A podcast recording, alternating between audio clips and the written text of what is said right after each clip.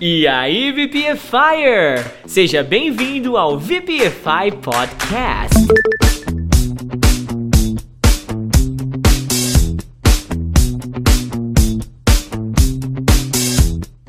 Você quer saber as melhores dicas de inglês da Podosfera, você deu play no podcast certo. Eu sou o Teacher Du Eu sou o Teacher Baby. E eu, Teacher Juan. e juntos nós vamos trazer 7 dias de conteúdo em menos de uma hora. VPFI!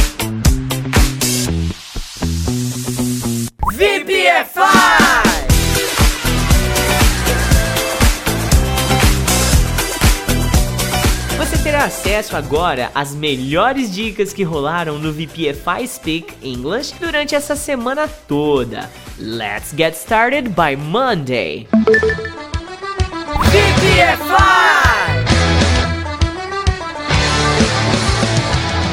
Speak up, VPFires! Eu tô aqui para agregar coisas legais ao seu vocabulário. E hoje eu tô com uma gíria bem da hora aqui, é o famoso fica de boa aí, ó.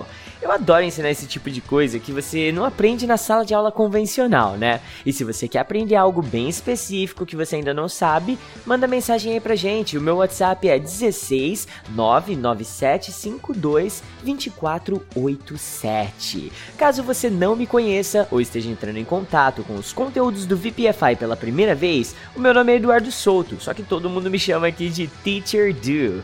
Eu sou professor de inglês desde 2010, sou o Big Boss aqui no VPFI e apenas um dos professores responsáveis pelos nossos cursos online e o famoso clube de inglês VPFI Forever. Nice to meet you! Agora que a gente já foi formalmente apresentado, let's get straight to the point. Quando você quer que alguém mantenha a calma, especialmente quando você nota que essa pessoa começa a perder a paciência e até ficar um pouco nervosa, você pode usar essa expressão de uma forma imperativa, como se fosse uma ordem. Olha o exemplo. Keep your socks on, dude. I'll finish the report before noon, alright? Fica de boa aí, cara. Eu vou terminar o relatório antes da meio-dia, beleza? É estranho, eu sei, porque keep é o verbo manter, né? E você sabe já, já aprendeu comigo que socks são as meias. E por mais que fique estranho, é essa tradução. Se você falar keep your socks on, é o famoso fique de boa, fica na paz aí, fica suave, ok? Bom, agora a gente vai ver mais um exemplo para fixar completamente essa expression que você acabou de aprender. Did she call you three times already? Bro, tell her to keep her socks on for God's sake. Ela já te ligou três vezes? Mano, fala pra ela ficar de boa, pelo amor de Deus.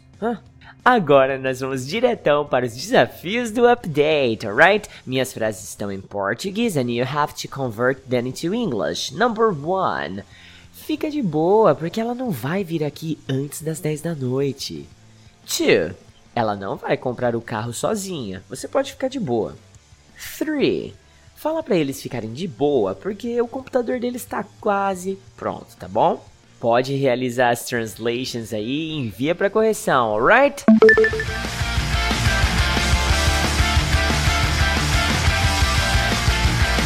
VPFI! E aí, VPFires, Teacher Juan aqui para mais um conteúdo. E hoje, olha o nome do update: Fazer por merecer. Por quê?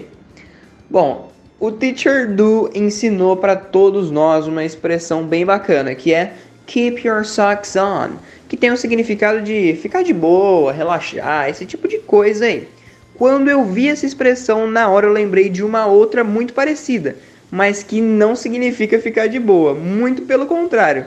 Na verdade, significa não ficar de boa, fazer por merecer, trabalhar duro. Então, olha só que bacana essa expressão e como ela é parecida com a outra. Olha só. A de hoje é pull your socks up, que é fazer por merecer, arregaçar as mangas, trabalhar duro. Nós mudamos duas palavrinhas da outra expressão. Trocamos o on da outra expressão pelo up e trocamos o verbo keep da outra expressão por pull dessa expressão. Com isso, o significado dessa expressão, falei muita expressão nesse update, né? Mas o significado dessa expressão, ela muda completamente mudando essas duas palavrinhas. Então olha só um exemplo. He has to pull his socks up if he wants to stay in the team. Ele tem que fazer por merecer se ele quiser ficar no time. E fazer por merecer é só uma das muitas possibilidades de tradução que a gente tem para essa expressão aí. Mas de um modo geral, para vocês entenderem bem, é o oposto de ficar de boa. É o oposto da expressão do teacher do aí, tá? Com essa expressão minha aqui de hoje, você tem que trabalhar duro, você tem que se esforçar, fazer por merecer e tudo isso aí. Só com pull your socks up. Ok? E aí, obviamente, que esse your do pull your socks ele vai mudar conforme a pessoa. E aí você tem que colocar o possessivo referente à pessoa que está na frase, tá bom? Vamos ver mais um exemplo para você entender bem. Olha só. You won't get this job if you don't pull your socks up. Você não vai conseguir esse emprego se você não se esforçar. Eu usei o pull your socks up aqui porque a pessoa era you. Mas se vocês olharem no exemplo de cima, quando a pessoa for he, a gente usou o his, que é o possessivo de he, tá? Então vocês têm que manjar um pouquinho de possessivo aí, ok?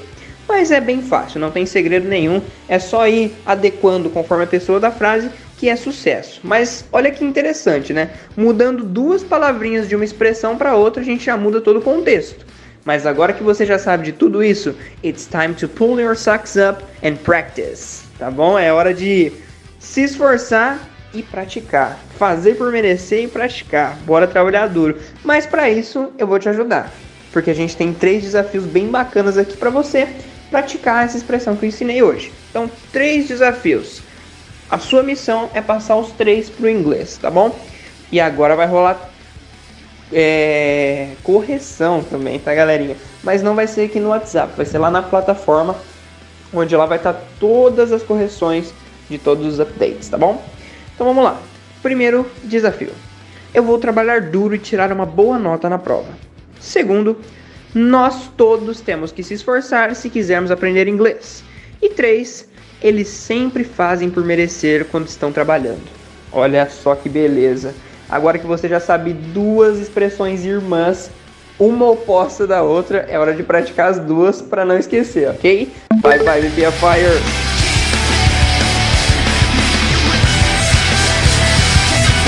BPFI! Salve,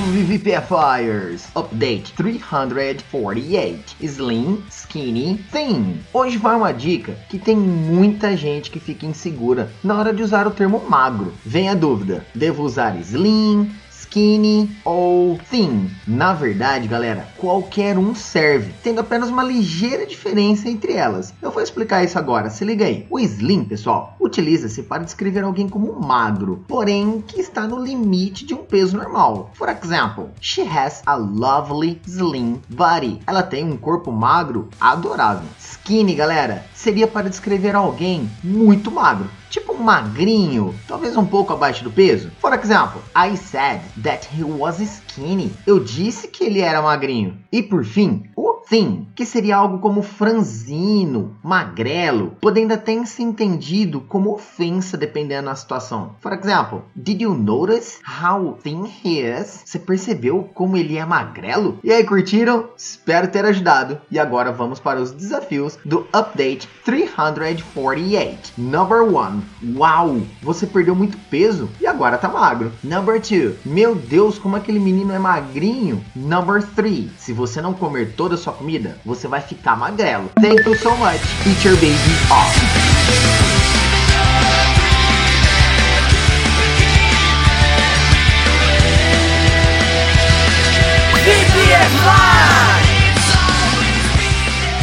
Banana, muito além da minha fruta favorita, ok?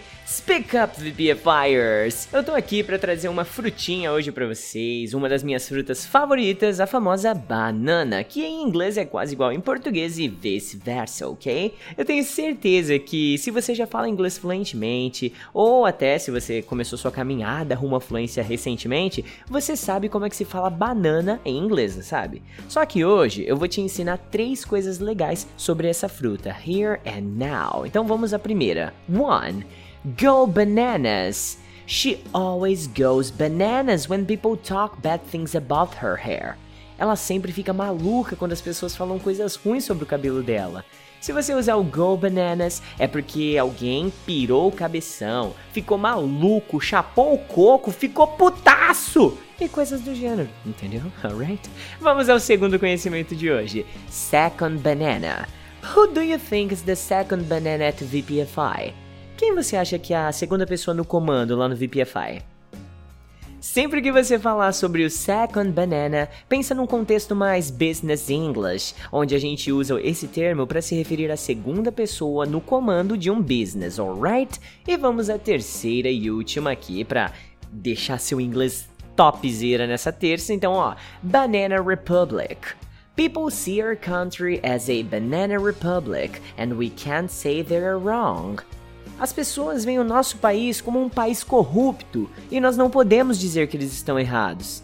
Tá vendo só? Banana Republic é usado para se referir a países frágeis, fracos e corruptos. E sabe, é uma pena saber que a gente pode traduzir em alguns aspectos do Banana Republic para o nosso beloved country, não é mesmo, cara? Bom, agora eu vou nessa comer uma banana e vou deixar você aqui com os desafios do update. Então bora lá. 1. Você não pode ficar maluco se as pessoas não comprarem seu livro. 2. Ela não é a chefe aqui, é apenas a que comanda quando o chefe não tá. 3. Por que você quer mudar para aquele país corrupto? Então lembre-se, passa tudo isso aí pro English e já era! VPFI!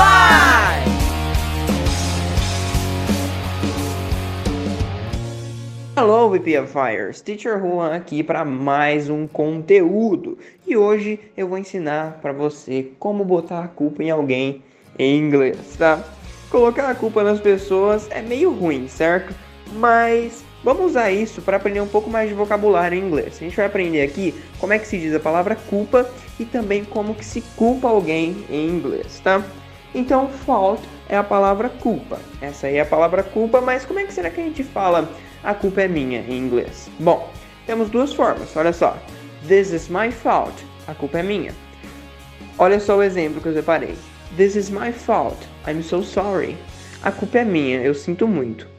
A gente pode dizer também It's my fault, que também dá na mesma, é muito válido. Aliás, se a gente mudar o possessivo dessa frase, dessa pequena frase, a gente começa a culpar outras pessoas. Olha só. It's my fault, a culpa é minha. Mas olha só se eu mudar o my por your. It's your fault, a culpa é sua. E aí continua. It's his fault, a culpa é dele. It's her fault, a culpa é dela. It's its fault, a culpa é disso. Então, a gente usa o it's, que é o verbo to be, e depois a gente usa o it's sem o apóstrofe s para indicar que a posse é de um animal, um objeto ou uma situação. Então, a culpa é disso. Disso o quê? Do animal, do objeto ou da situação. Vai depender, ok? It's our fault. A culpa é nossa. E it's their fault. A culpa é deles ou delas.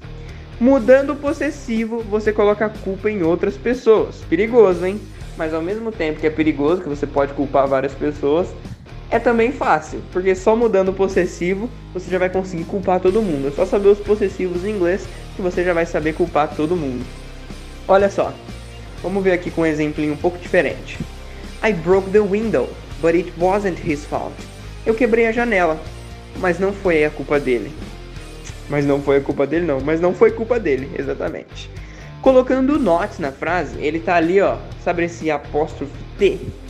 Esse aí é o not. Então quando você coloca ele na frente do to be, no caso aí o to be tá no passado, mas se você coloca ele na frente do to be, você fala que a culpa não é da pessoa. Então, por exemplo, na frase It's my fault, a culpa é minha. Mas se eu colocar It's not my fault, fala que a culpa não é minha. Então colocou o not, a culpa já não é mais sua, beleza?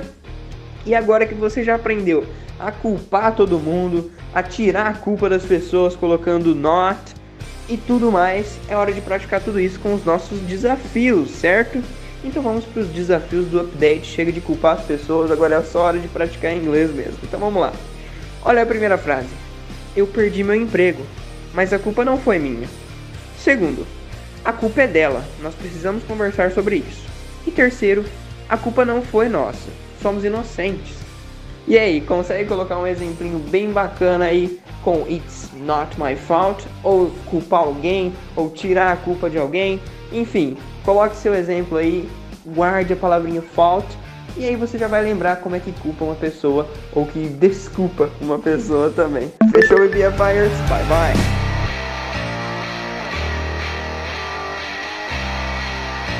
VPFI!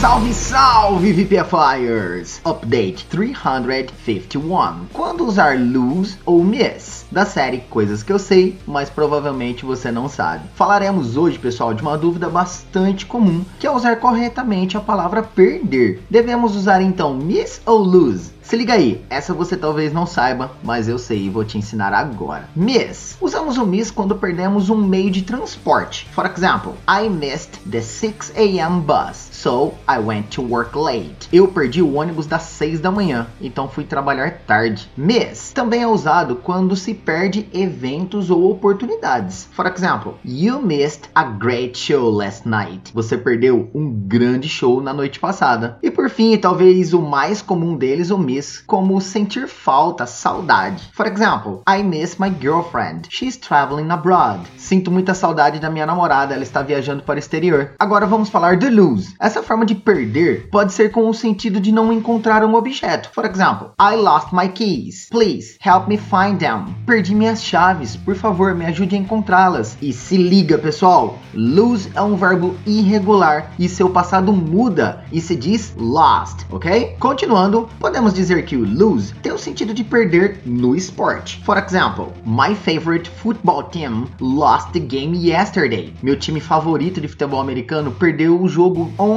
E para finalizar, lose como perder alguém que faleceu. For example, she lost her husband during the war. Ela perdeu seu marido durante a guerra. E aí, curtiram? Espero ter ajudado. E agora vamos para os desafios do Update 351. Number 1. Você perdeu o trem das 5 horas, então vai ter que voltar para casa de táxi. Number 2. Você perdeu uma grande festa nesse fim de semana. Number 3. Tenho muita saudade da minha mãe, ela mora muito longe daqui. Number 4. Oh não, perdi meu celular de novo. Number 5. Seu time favorito de futebol perdeu na final. Number 6. Perdi minha avó mês passado. Estou muito triste. Thank you so much, Teacher Baby Off.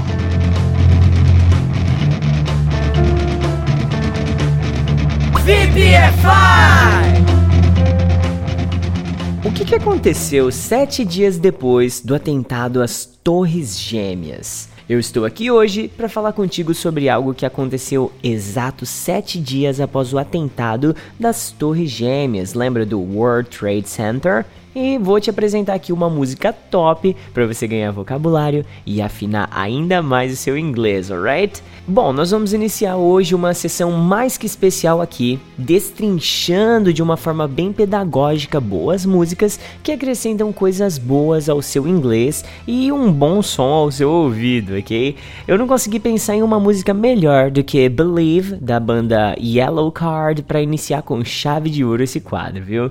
Gente, na boa, essa banda, que eu particularmente gosto muito, exatos sete dias depois do atentado às Torres Gêmeas, fizeram questão de enviar essa canção aqui para casa de todos os bombeiros e os oficiais de polícia que estavam lá no, no World Trade Center, lá em Nova York, naquele dia. O baterista da banda, ele disse que a, a, música foi composta com a simples motivação, com a simples ideia de trazer esperança de que dias melhores estão por vir. E hoje quase ninguém passa uma mensagem tão pertinente quanto essa em canções, né? Então vamos começar repetindo a letra dessa canção, tá? Depois a gente volta e aí a gente compreende as palavras, a história por trás da música e tudo mais, alright? Então vamos lá. Think about the love inside the strength of heart. Think about the heroes saving life in the dark. Climbing higher through the fire, time was running out. Never knowing you weren't going to be coming down alive. But you still came back for me. You were strong and you believed. Everything is going to be alright. Everything's going to be alright. Everything's going to be alright. Be strong, believe. Be strong, believe. Think about the chance I never had to say. Thank you for giving up your life that day. Never fearing, only hearing voices calling out. Let it all go, the life that you know, just to bring them down alive. And you still came back for me. You were strong and you believed. Everything's going to be alright. Everything's going to be alright. Everything's going to be alright. Be strong, believe. Want to hold my wife when I get home. Want to tell my kids they'll never know how much I love to see them smile. Want to make a chance right here, right now. Want to li- want to live a life like you somehow to make your sacrifice worthwhile. Everything's going to be alright. Everything's going to be alright. Everything's going to be alright. Be strong, believe. Se, cara, que canção, né? Eu acho que mesmo sem a música, sem a guitarrinha, sem o violino, sem nada, só a letra já é uma mega, mega produção, sabe? E se você tá no site do VPFI ou se você tá na plataforma da Hotmart, você já tá conseguindo ver aqui que eu destaquei tudo que é mais importante na música, né? Caso você não esteja em algum desses dois lugares, vai lá, www.vocêpodefalaringlês.com.br, vai estar tá lá é, o destaque na música, ok? Agora, olha só, nós já lemos a letra, essa canção é foda demais, então vamos trabalhar o inglês dela. Agora eu vou fazer a tradução e dar umas breves explicações aqui para você sobre detalhes da música, tá? Então vamos lá. Think about the love inside the strength of heart. Pense no amor dentro da força do coração. Olha só. Essa música é perfeita para praticar a pronúncia do TH, viu? Ó, think, strength, the. Ok? Tudo na mesma linha, hein? Segunda linha, ó. Think about the heroes saving life in the dark.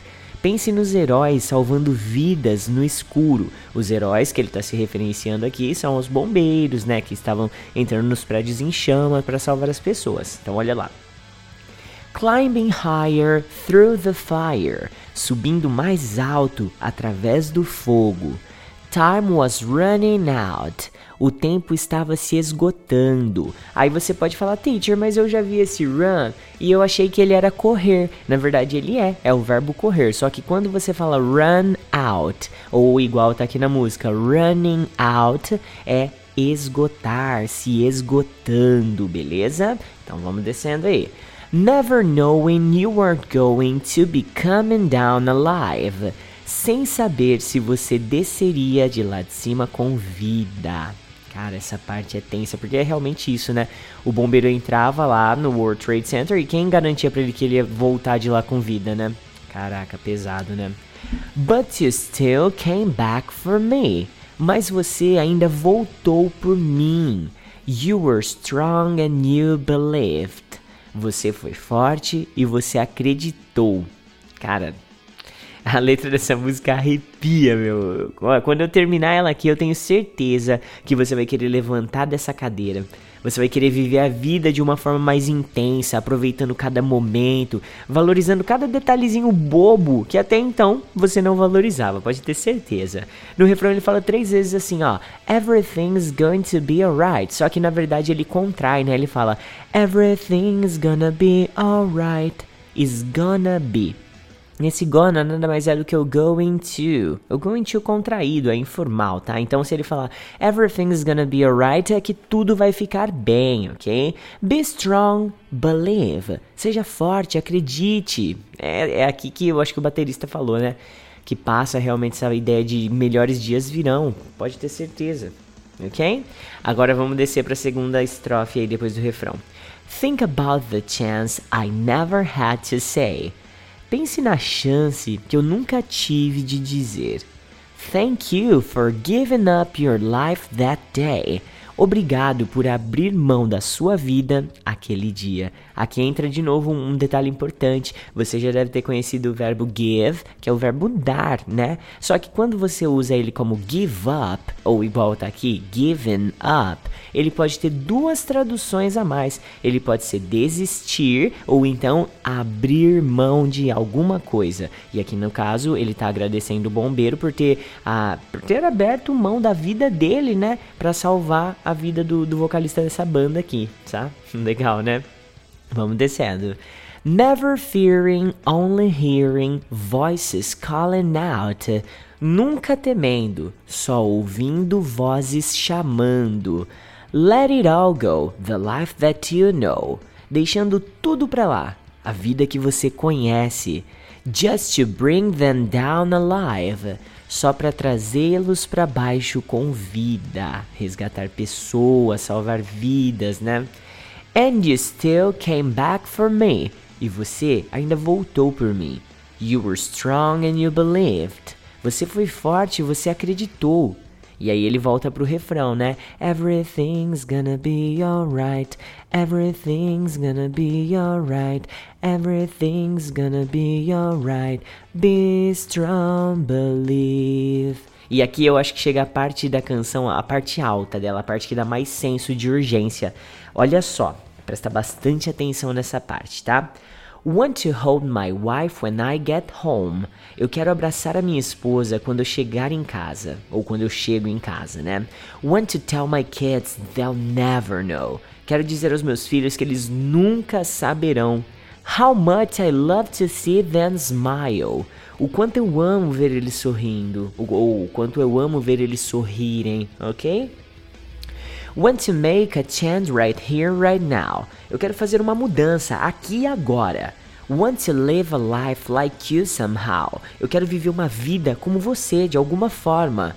To make your sacrifice worthwhile. Para fazer o seu sacrifício valer a pena. E aqui, galera, é, é triste falar isso, mas o, o bombeiro que resgatou o Ryan Key, que é o vocalista dessa banda aqui, ele morreu é, quando ele voltou pra, pra tentar resgatar mais vidas, né?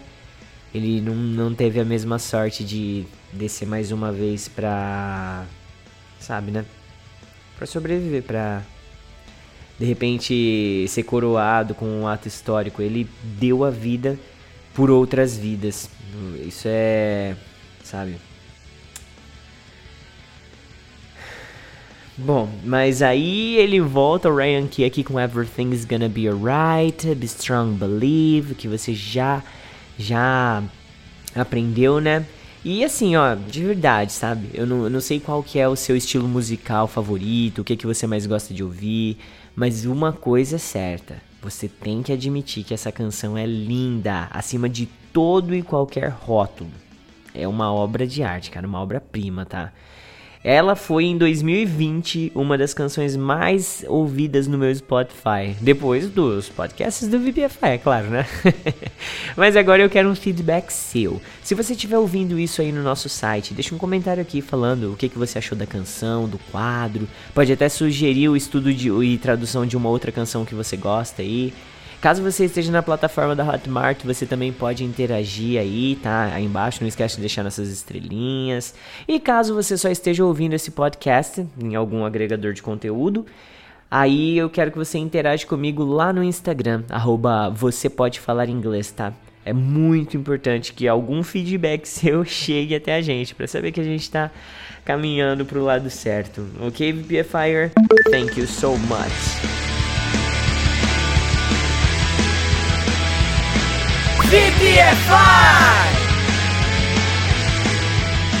E aí, VPFires, Teacher Juan aqui para mais um conteúdo.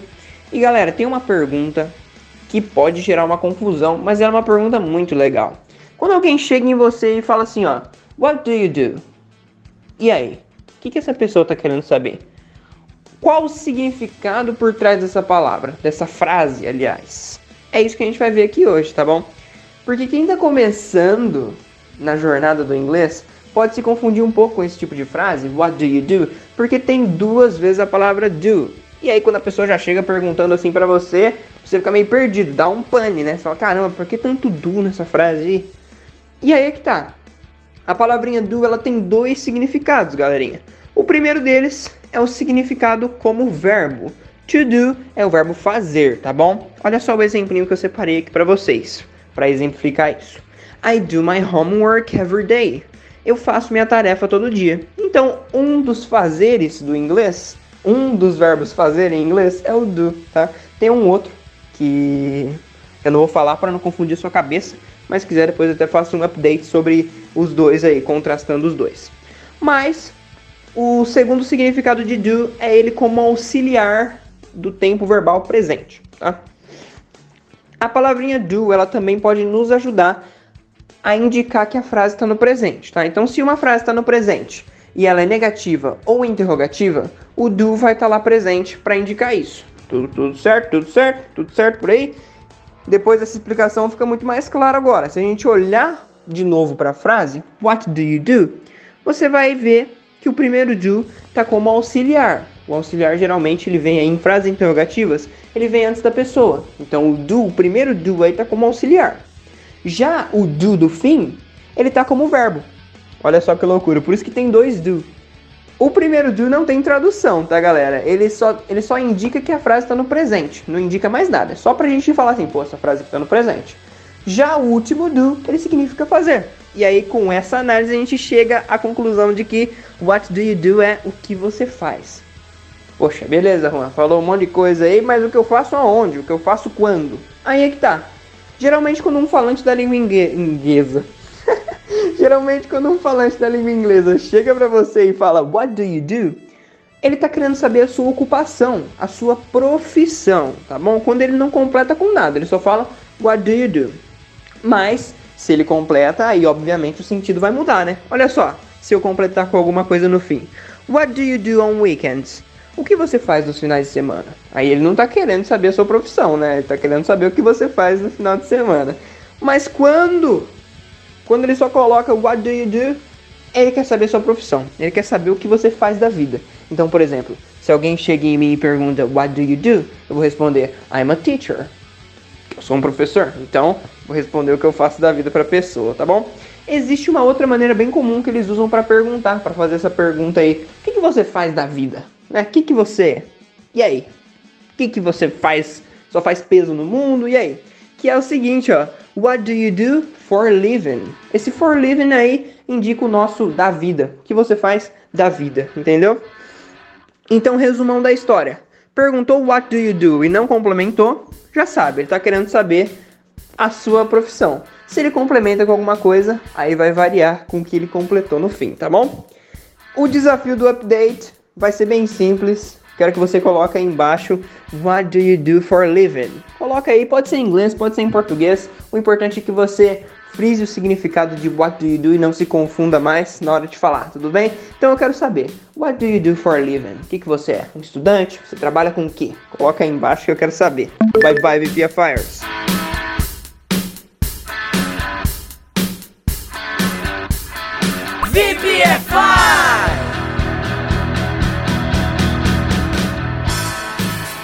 Salve, salve, VPFires! Update 300 54. Trip or travel. E aí, sabe me dizer qual a diferença entre trip e travel? Tenho certeza que você já se pegou com a dúvida de quando usar uma dessas palavras para dizer sobre viagem, não é mesmo? Se liga aí na explicação. Trip. O Cambridge Dictionary diz que se trata de uma viagem que você vai a um lugar geralmente por um curto período de tempo e retorna de onde veio. For example, we are going on a trip to Florianópolis this summer. Nós vamos viajar para Florianópolis neste ano. E se liga numa dica, pessoal. Para ajudar a memorizar sobre quando usar o trip, basta lembrar que somente a palavra trip pode ser utilizada como artigos, a, the ou adjetivos possessivos, my, your, his, our, etc. Já o travel é geralmente utilizado na função de verbo, viajar, a maioria dos dicionários dizem que travel envolve uma longa distância.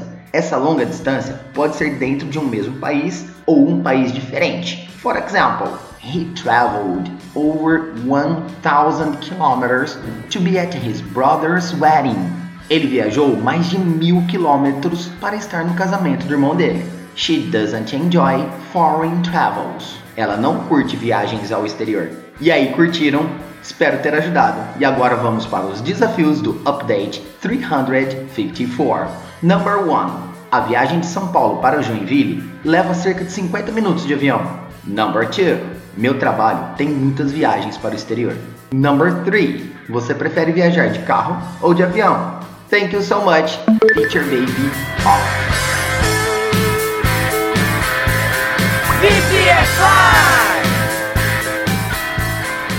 Como se fala fulano de tal em inglês?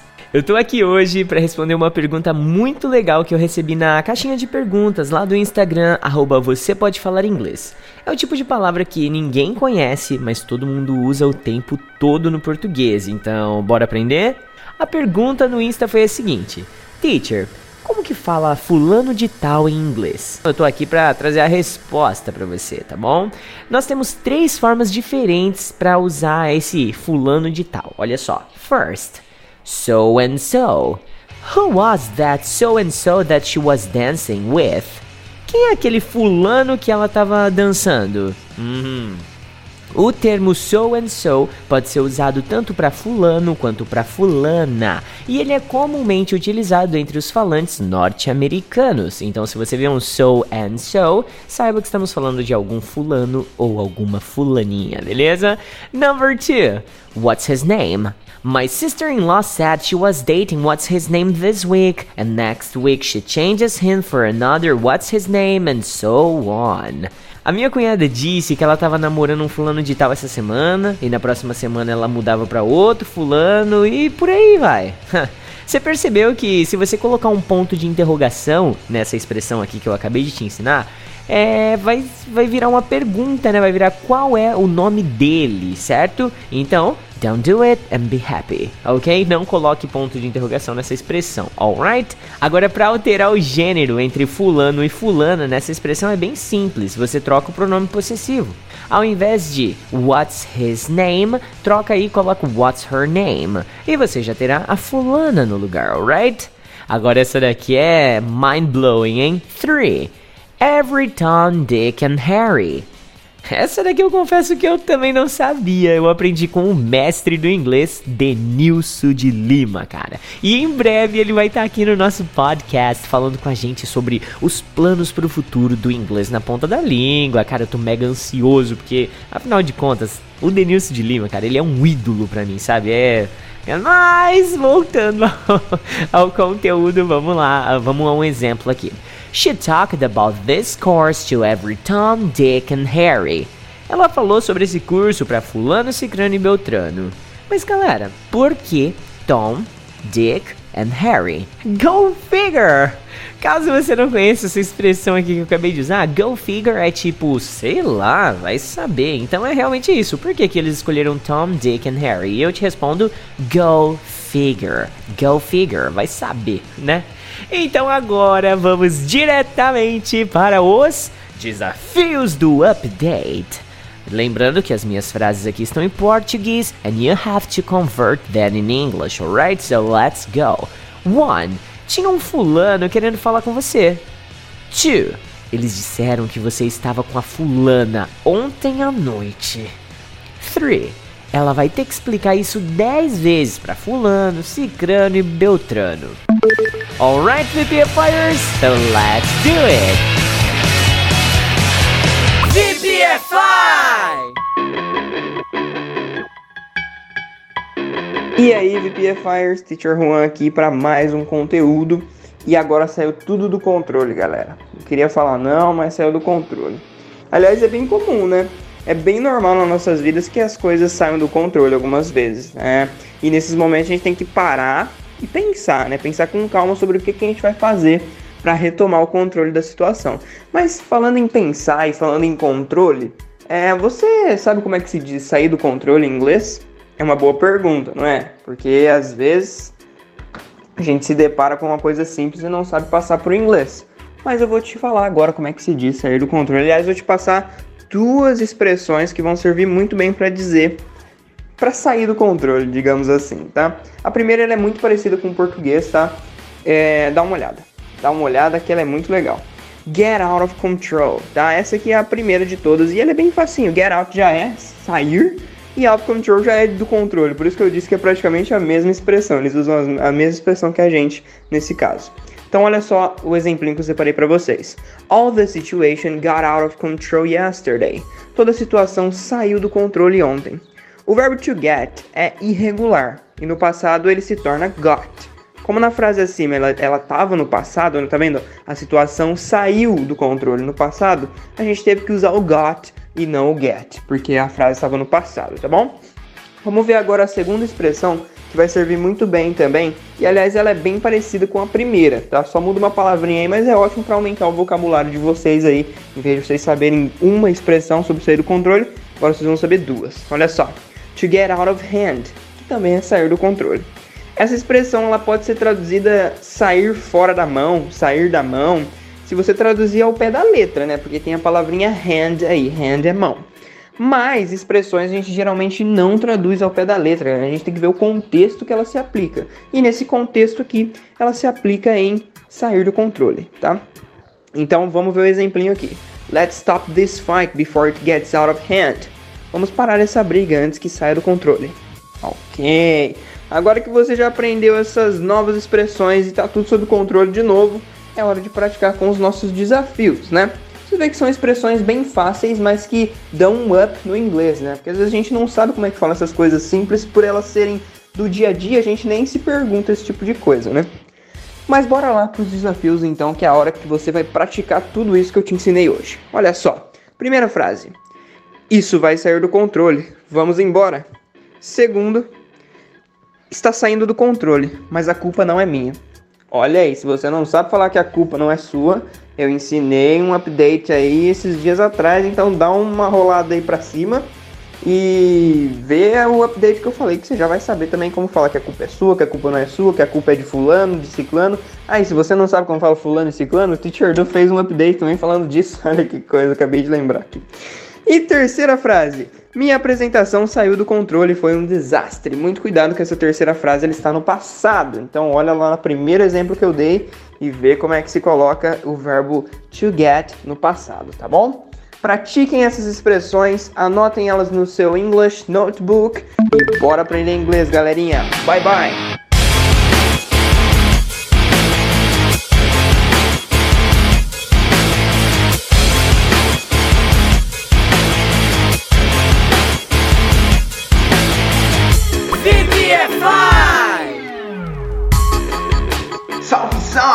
VPFires Update 357. Vamos falar de quantidade?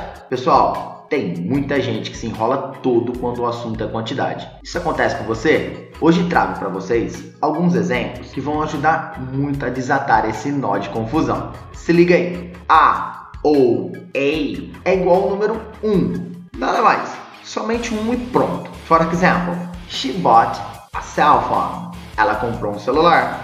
A couple é a mesma coisa que o número 2, vamos dizer assim. Para ajudar a lembrar, pense que couple é um par, ou seja, dois. Por exemplo, I need a couple days to finish my job.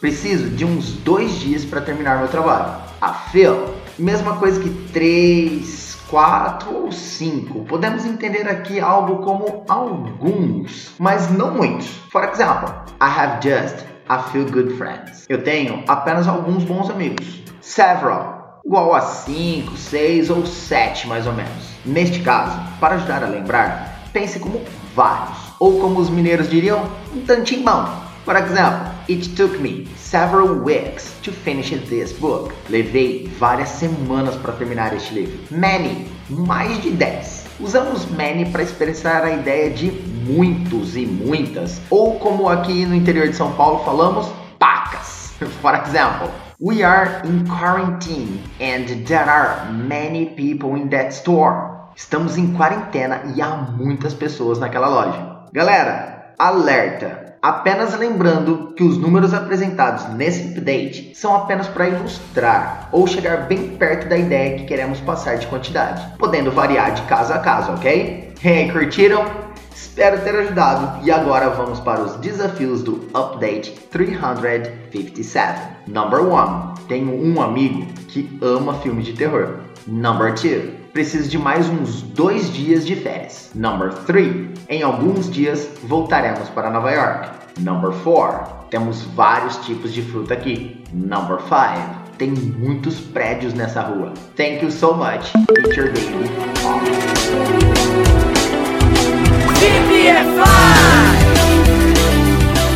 Você consegue imaginar um mundo melhor no cenário atual em que se encontra o nosso planeta? O John consegue. E hoje nós vamos estudar uma obra de arte que ele compôs há muitos anos atrás. Você está preparado para aprender inglês de verdade com uma música top? Essa música é quase tão velha quanto meu pai. Olha só, 49 anos atrás, o John Lennon estava trabalhando na composição dessa canção que a gente vai estudar hoje. Essa música aqui, cara, é considerada quase que como um hino da paz. E no decorrer da canção, eu vou trazendo algumas informações legais para você sobre ela, tá bom? Vamos começar repetindo a letra da canção e depois a gente volta e vai compreendendo as palavras e a história por trás da música, alright? Então, ó, repetição. Imagine there's no heaven. It's easy if you try. No hell below us. Above us, only sky. Não, vou deixar um espacinho para você repetir. Vou deixar um espaço aqui você vai repetindo comigo, tá bom? Imagine there's no heaven. It's easy if you try. No hell below us. Above us, only sky. Imagine all the people living for today.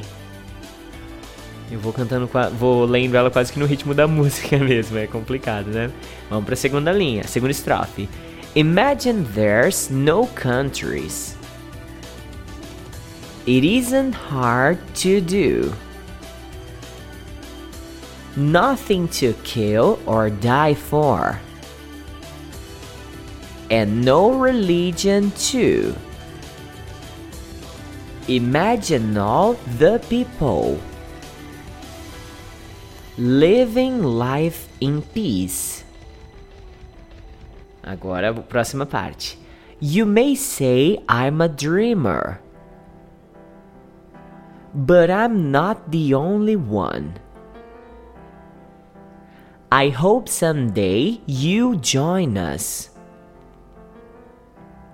And the world will be as one.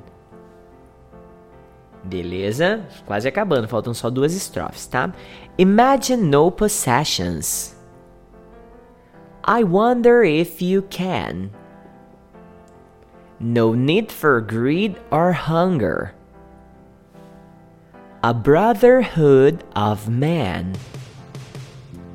Imagine all the people sharing all the world. You may say I'm a dreamer, but I'm not the only one. I hope someday you join us,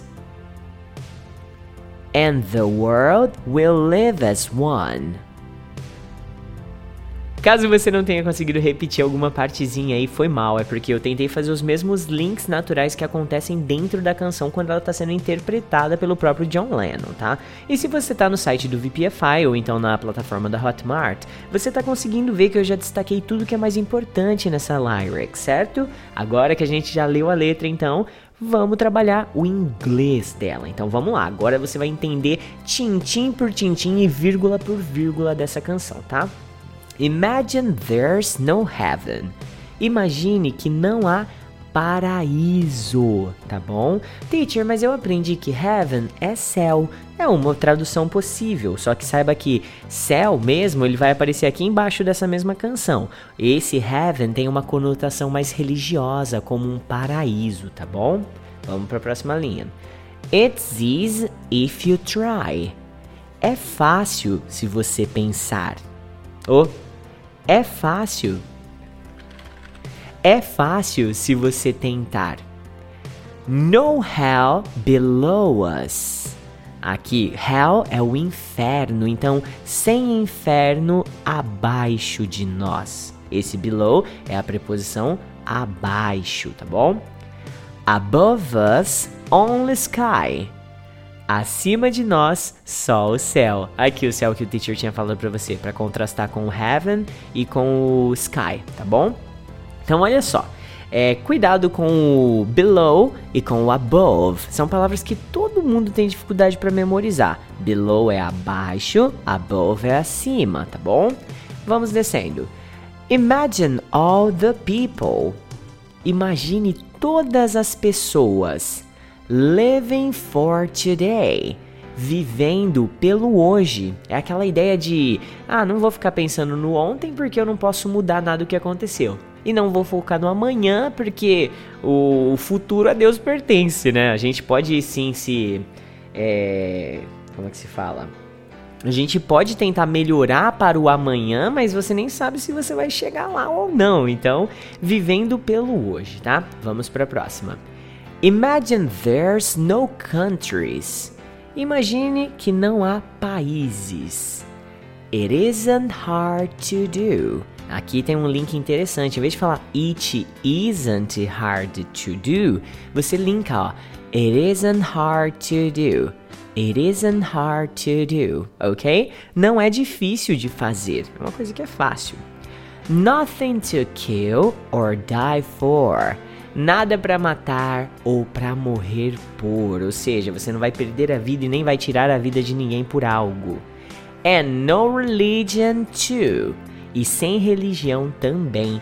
E aqui eu trago uma curiosidade para você, que é o seguinte, essa música, ela foi é, foi assim, houve uma petição da Igreja Católica, na época o Vaticano entrou com essa petição para proibir essa canção na Inglaterra, porque onde já se viu falar que não deveria haver religião, tal, eles se sentiram extremamente ofendidos e queriam, né, tipo, banir a música da Inglaterra, mas não conseguiram, porque, né, a música é um hino da paz mesmo. Bom, continuando. Imagine all the people. Imagine todas as pessoas. Living life in peace. Vivendo a vida em paz, ok? Peace and love, paz e amor, ok? E agora aqui o pré-refrãozinho, né? Ou eu acho que isso aqui é como se fosse o refrãozinho da música. You may say I'm a dreamer. Você pode dizer que eu sou um sonhador. O may ele é um verbo modal, assim como can, como could, should, must. Se você não sabe o que é um verbo modal, não nem valoriza essa informação que eu te dei por enquanto, tá? E dreamer é aquela pessoa sonhadora que acredita, que crê em dias melhores, ok? But I'm not the only one. Olha os links que tem aqui dentro. But I am not the only one. Olha só. But I'm not the only one. Ok? Você viu o link aí? Diz assim, mas eu não sou o único. Only one é tipo, ah, mas eu não sou só um. É, melhor você traduzir por eu não sou o único, tá? I hope someday you join us. Eu espero que um dia você se junte a nós. Nós quem? Aos sonhadores que acreditam no mundo melhor, entendeu? And the world will be as one. E o mundo será como um só. Aqui tem uma palavrinha que, apesar de simples, ela buga na hora de pronunciar, que é o mundo, né? Muita gente tenta pronunciar o mundo e fala palavra, que é word. Na verdade, ó, world. Pensa que tem duas palavras dentro dela, were e o old. E aí você pronuncia conexa, ó. And the world will be as one. Ok? E o mundo será como um só. Vamos caminhando aí pro penúltimo, penúltima estrofe da canção. Imagine no possessions. Imagine que não há posses. I wonder if you can. Aqui tem um negócio muito legal para você aprender e eu recomendo que você anote isso no seu English Notebook, tá? I wonder if. I wonder if. É o nosso será. Será? Por exemplo, será que ela vai pra festa? I wonder if she goes to the party. Será que ela vai pra festa? I wonder if she goes to the party. Ok? Isso aqui é muito legal. Eu pretendo fazer um update em breve falando também como é que fala será, né? Mas é assim. No need for greed or hunger. Sem necessidade de ganância ou fome.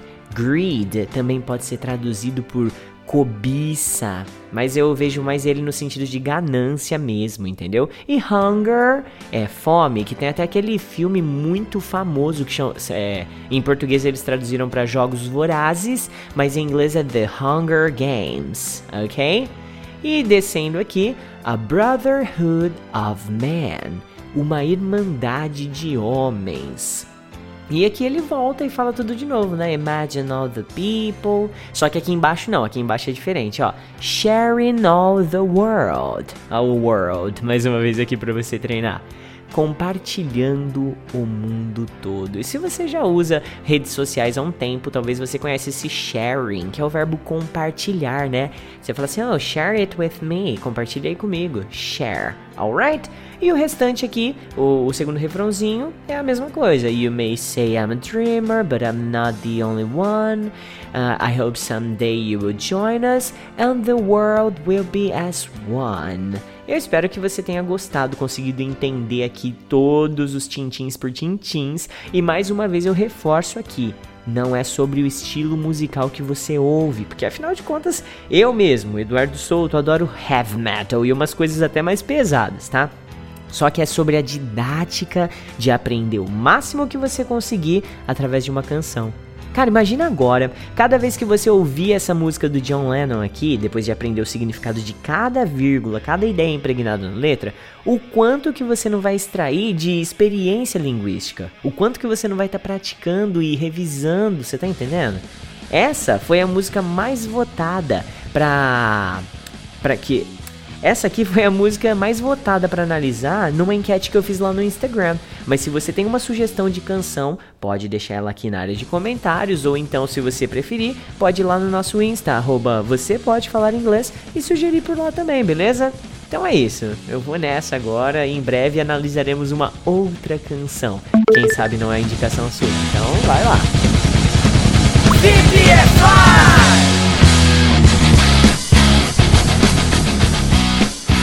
Salve, salve VPFires! Update 360. Hoje teremos mais uma daquelas palavrinhas que deixa a gente com a pulga atrás da orelha, porque sempre ficamos na dúvida de qual usar e são elas: until, as far as, up to, so far e o even. E todas podemos traduzir como até. Vixe, teacher! Mas e aí, qual a diferença entre elas afinal? Se liga aí, until. Para simplificar a vida, pensamos que until é até como tempo. For example, once he started something, he won't stop until he finished it. Uma vez que ele começou algo, ele não vai parar até terminar. As far as, usamos até, mas como distância. For example, he headed north with his family on vacation as far as some very distant beaches. Ele foi para o norte com a sua família em férias, até algumas praias muito distantes. Up to. Veja como até, porém como quantidade máxima. For example,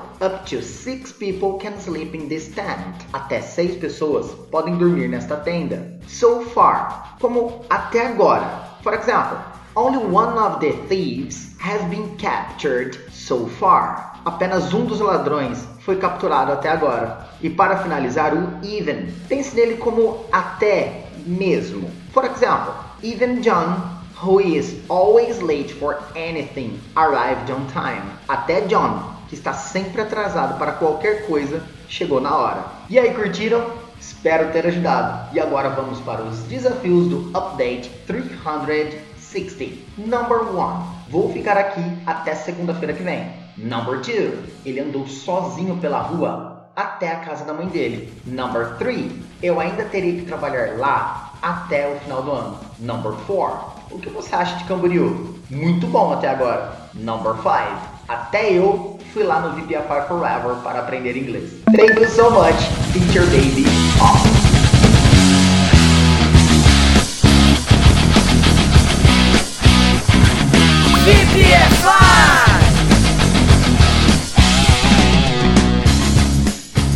Hoje eu tô aqui para trabalhar um contexto um pouco mais gramatical com você, alright? Vamos falar sobre uma palavrinha que, quando adicionada a um substantivo, muda completamente o significado dela. Are you ready to learn? Hoje nós vamos falar sobre o sufixo less. Você já notou a importância de ter conhecimentos variados sobre a língua inglesa, não é? Não adianta ser o bichão das expressões se você não tem uma boa pronúncia. E menos ainda saber todas as palavras que existem no idioma se você não sabe o mínimo de gramática para aplicar esse conhecimento. Então, por isso eu vou falar sobre o sufixo less contigo, aqui e agora, here and now. Vamos começar de uma forma bem básica, a mais básica possível. Eu acredito que talvez você ainda não saiba ou talvez não se lembre o que é um sufixo, né? Basicamente, é uma palavrinha que é acoplada no final de outra palavrinha e que vai mudar drasticamente o sentido dessa primeira, ok? Vamos ver isso na prática agora. Vai ser bem bate-bola jogo rápido. Eu vou te falar a palavra natural e depois você adiciona o sufixo nela e aí você pode ir pausando e anotando no seu English Notebook, ok? Então vamos lá. Home. Home, você sabe que significa casa. Quando você acresce o sufixo less, ó, homeless. Homeless significa mendigo, sem teto, aquelas pessoas que vivem na rua, entendeu? Esse é um homeless. Então olha o exemplo que eu fiz para você. When I was going home, I saw three homeless girls asking for food. Quando eu tava indo para casa, eu vi três mendigas pedindo comida. Beleza, vamos pro segundo. Use é uso, o verbo usar, utilizar. E aí você tem o sufixo useless, que é uma coisa inútil, que não tem uso, tá bom? Vamos, vamos ver o exemplo aqui, ó. She used all my best ideas in the company, but now I'm useless there. Ela usou todas as minhas melhores ideias na empresa, só que agora eu sou inútil lá. É, acontece, né, gente? Vamos para a próxima aqui que eu separei. Essa é a terceira e última, tá? Então, ó, speech.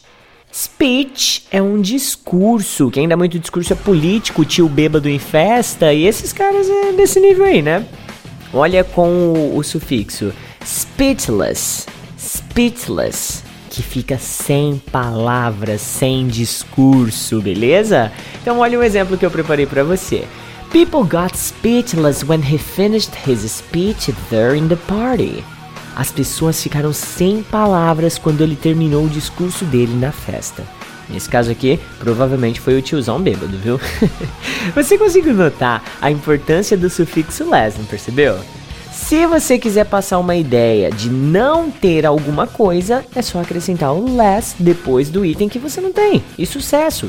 Agora eu vou montar uma lista aqui e eu quero trabalhar com a sua criatividade. Eu vou deixar as palavrinhas aqui e você precisa criar pelo menos three examples, três frases aí para deixar na área de comentários para a gente interagir, tá bom? Então, ó, desafios do update, eu deixei quatro aqui, usa pelo menos três delas, hein, ó. Fear, medo. Fearless, destemido, sem medo. Pain, dor. Painless, indolor, sem dor. Wire, fio. Wireless, sem fio, ok? E a última, end, fim. Endless, sem fim, ok? Então ao todo nessa dica aqui você aprendeu uh, seven. Você aprendeu sete palavrinhas com seus sufixos e caso você queira aumentar essa lista aí, por favor, sinta-se à vontade, deixa aí na área de comentários, beleza?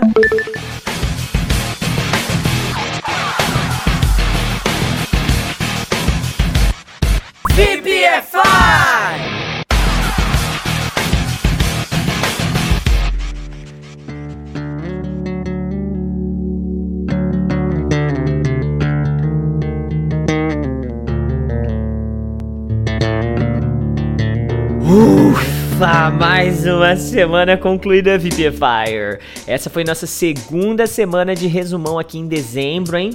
Trocentas dicas extremamente bem elaboradas por três professores de inglês, mais de 100 exemplos de uso e é conteúdo top para quem quer aprender inglês de verdade, né? E assim a gente fecha a nossa 16 sexta semana oficial de conteúdo VPFI por aqui. Você já imaginou o trampo que dá para produzir toda essa parafernália, cara? É trabalhoso barra prazeroso, principalmente por conta de cada feedback que você vem deixar aí pra gente no Instagram, no WhatsApp, no Facebook e em outras mídias, sabe? E eu espero, de fato, que você tenha gostado bastante desse daqui, afinal de contas, são três professores dedicados a você e ao seu aprendizado, tá? E se você gostou desse conteúdo, cara, dá um feedback aí pra gente. Tira um screenshot, marca o arroba você pode falar inglês nas mídias sociais. Chama a gente no WhatsApp aí, 16 997522487. E vale lembrar que esse podcast, que essa belezura, só é possível graças ao VPFI Forever, que é o nosso grupo de VPFIers que estudam com a gente todos os dias através da Hotmart, com o nosso clube de assinatura, beleza? Agora, se conecta com a gente em todas as suas redes sociais. É só você procurar por VPFI ou então você pode falar inglês. Agora eu vou curtir o meu domingão de férias com a minha família e amanhã eu já inicio a gravação e edição da 17 semana oficial de conteúdo. Bye bye, BP Fire! Fica aí curtindo esse baixo frescando seu domingão.